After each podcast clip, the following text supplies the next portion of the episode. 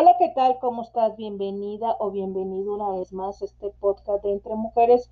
Y me da mucho gusto y muy agradecida que me estés escuchando donde quiera que te encuentres, ya sea en tu trabajo, ya sea en tu casa, ya sea en tu negocio o donde te encuentres. Te agradezco mucho que estés sintonizando este podcast. Y el día de hoy vamos a tratar un tema muy, muy interesante. Este tema eh, se refiere a la familia pequeña vive mejor.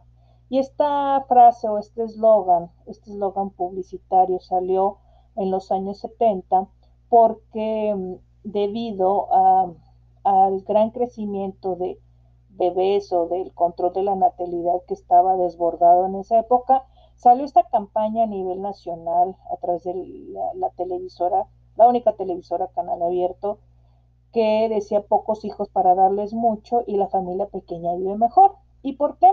Porque yo te puedo decir, y aquí en este mismo podcast tú lo sabes, acerca de la generación silenciosa, que tenían los hijos que Dios les mandaba. Bueno, pues esta situación se fue cambiando de que la familia pequeña vive mejor.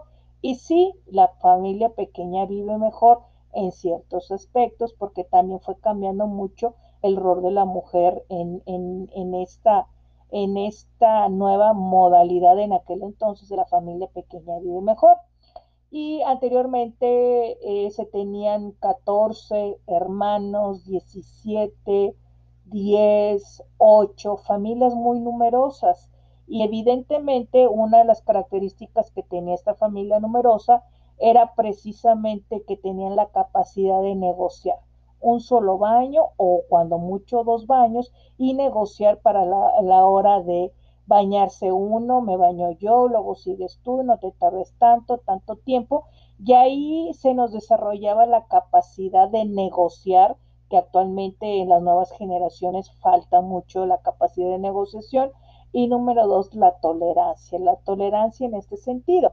Ahora, por ejemplo, también eh, se compraba una bicicleta para todos igual la misma capacidad de negociación de tales, a, tales horas a tales horas a ti, de tales horas a tales horas a ti, y se enseñaba mediante esta situación a poder compartir desde la recámara, compartir los juguetes, compartir la ropa, porque pues evidentemente familias muy grandes pues no iban a tener para comprarles a todos ropa y por lo general se acostumbraba que el hermano más grande le pasara la ropa la, al hermano que seguía y el que seguía, el que seguía, y pues así, así sucedía en aquel entonces. Entonces en los años 70 esta empresa televisora lanza esta campaña a nivel nacional para eh, de que la familia pequeña vive mejor y ahora en la actualidad nos encontramos en que los matrimonios jóvenes eh, pues ya después de, de no tener tantos hijos lo ideal era lo que conocemos como la familia nuclear, el papá, la mamá, hijo e hija y así ya después de los años 70 empezó a reducirse el número de hijos, a, después a un hijo y a tal grado que actualmente las parejas ya no desean tener familia. Entonces tienen sus perritos o perrijos que les llaman, pero ya de hijos no, ya después de ser uno, ya ninguno y viven felices eh, siendo nada más ellos. Pero vamos a ver que la convivencia de una familia numerosa, que eh, lo que te mencionaba, lo que nos permitía desarrollar en forma natural eran esas habilidades de negociación, de tolerancia, de respeto. A veces la hermana se enojaba porque ya, ya tomaste mi blusa o ya me agarraste la muñeca, etcétera, etcétera. Pero ahora, con la nueva modalidad de las familias pequeñas que viven mejor, nos encontramos de que hay niños intolerantes que no les gusta eh, prestar sus cosas, que no les gusta que entren a sus cuartos, que no les gusta, que no les gusta y que no les gusta. Entonces aquí nos damos cuenta que este tipo de habilidades ya no se le desarrollan.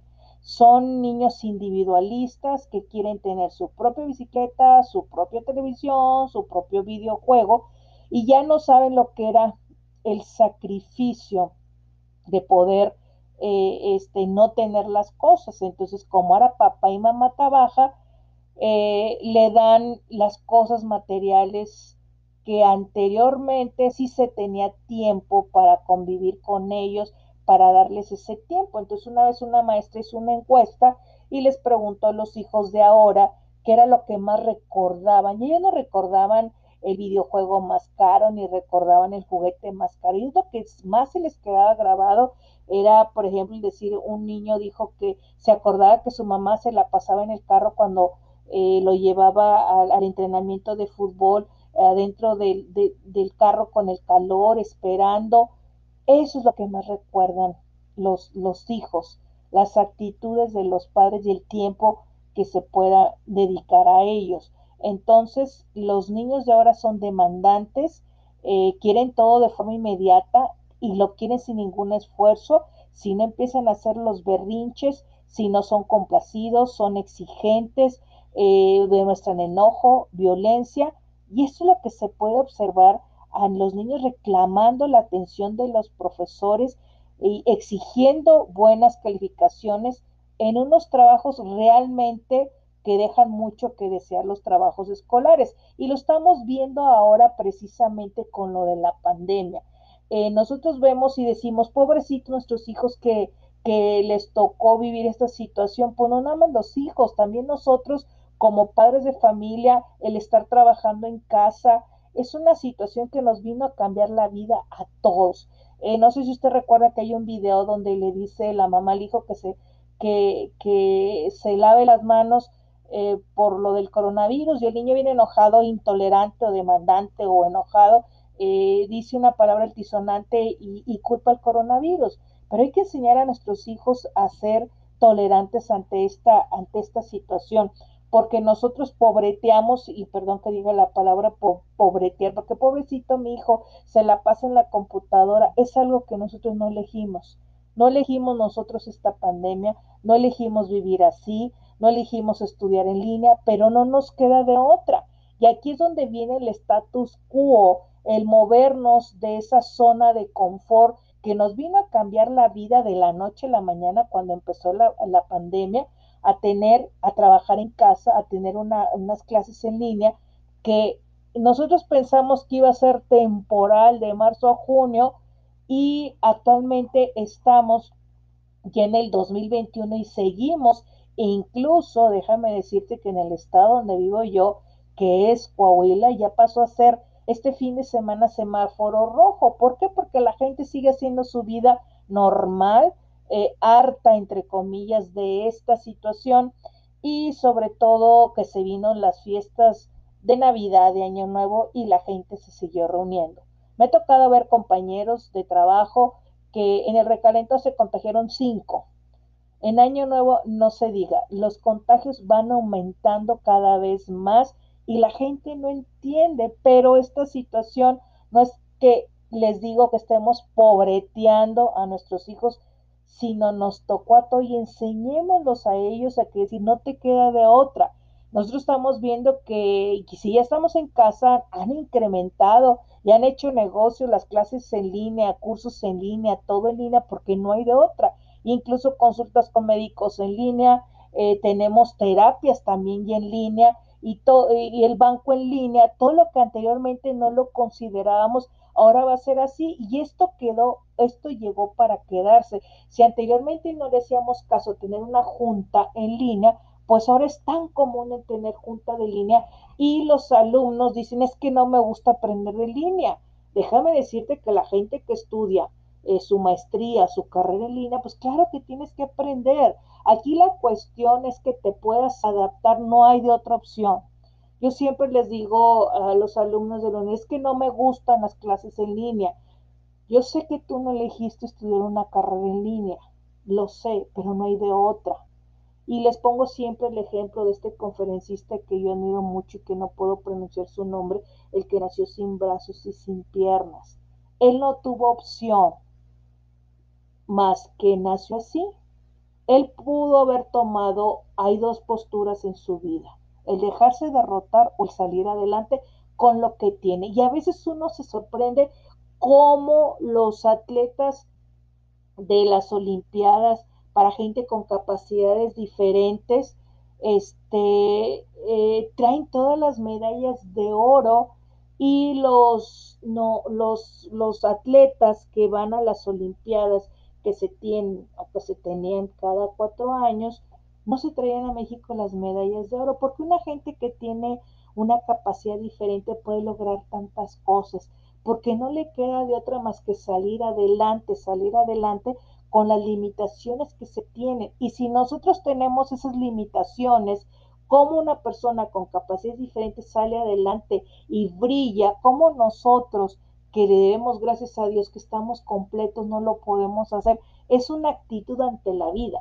¿Cómo puedo yo enseñarle? Para mí era una postura muy cómoda mandar a mis hijos a la escuela, responsabilizar al maestro y decir que mi hijo era lo máximo y era lo mejor y me peleaba con el docente y le decía que porque había tratado mal a mi hijo, que porque le había dicho y le echábamos la culpa al docente. Yo recuerdo cuando yo era niña, en mi generación, los baby boomers, yo le decía a mi mamá, me regañó la maestra, pues algo habrás hecho jamás iba en contra del docente y ahora que están las clases en línea que se están dando cuenta que el niño anda jugando, que el niño no pone atención, es acostumbrarlo, es enseñarle. En estos momentos no queda de otra. Hay gente que ha desertado de eh, las escuelas en línea, una por la cuestión económica, sí lo entiendo, pero la otra por cuestión de que no le gusta. Entonces, ¿Cuánto crees que vaya a durar la, la, pandemia? ¿Cuánto crees que te vaya a tocar a ti por desertar y no querer estudiar? El que te puedas graduar, el que puedas tener un título, un certificado, nada más por tomarte un año sabático porque no te gustan las clases en línea. Pensamos que esto de la pandemia iba a ser en meses, ya va a ser un año de que se cumple ante esto y no sabemos cómo venga la situación. Entonces hay que aprendernos a adaptar a nuestra nueva forma, porque yo les comento a mis alumnos, les digo, ok, si no te gustan las clases en línea, hay muchos trabajos que son en línea. Ah, pero un trabajo es diferente. Pues si no estás tolerando una clase de una hora y media o de dos horas en línea, imagínate estar más de ocho horas frente a la computadora atendiendo todas las demandas, porque los que cambiamos la forma presencial de trabajar a la forma en línea, nos hemos dado cuenta que trabajamos más, le dedicamos más tiempo, exponemos nuestra vista y nuestro cuerpo estar sentados en una silla que no es la adecuada, estar frente a la computadora, estar resolviendo situaciones, estar resolviendo problemas y nos demanda mayor tiempo. Ya no son las ocho horas, anteriormente trabajamos ocho horas, te pasas de ocho a diez horas diarias trabajando. Entonces no sabemos cuánto sigue esto, pero lo que vaya a seguir hay que adaptarnos. Entonces enseñemos a nuestros hijos a que se adapten y que puedan tener la capacidad de concentración para poder entender, comprender eh, los grupos, aunque la maestra de veras a mí me da risa, yo ya no tengo hijos en, en esa edad, pero a veces las mamás, la maestra dice, por favor, señoras, el trabajo va a ser así. ¿Y cómo va a ser? ¿Y cuándo se va a entregar? Te está diciendo todo la maestra. A veces no entendemos o no leemos lo que está diciendo la maestra y sacan una serie de memes de que dice, este, vendo blusa roja, talla pequeña. Y, tiene talla más grande y tiene talla, pues están diciendo nada más y la gente o no entendemos y algo que es bien notorio es la comprensión. No comprendemos lo que se nos está diciendo, no lo entendemos, por eso están volviendo el taller de lectura y comprensión. Entonces, enseñemos a nuestros hijos a la capacidad de negociación, que puedan negociar con el maestro antes de que eh, meter a la mamá enfrente a que resuelva los problemas. No subestimemos a nuestros hijos. A mí me pasó en una ocasión en una universidad eh, eh, que se les pedía el certificado y el papá habla de otro municipio, es que no puedo ir, que deje que vaya el muchacho, que resuelva. A veces limitamos a nuestros hijos a que resuelvan sus propios problemas y no los enseñamos a ser útiles. Y desafortunadamente estamos formando hijos que llegan a ser incapaces de hacer muchas cosas al matrimonio. No saben cambiar un foco, no saben cambiar un cable, no saben arreglar las cosas. ¿Por qué? Porque están en el status quo y prefieren pagar para que se hagan las cosas. Entonces La familia pequeña realmente vive mejor con hijos intolerantes, con hijos demandantes, con hijos individualistas, que nos podemos decir que estos hijos son que la gente los llama tiranos, que la gente los llama dictadores y que es lo que estamos formando en nuestra casa. Bien, espero que te haya gustado este podcast. Nos vemos el siguiente podcast aquí en este de Entre Mujeres. Hasta pronto. Bye.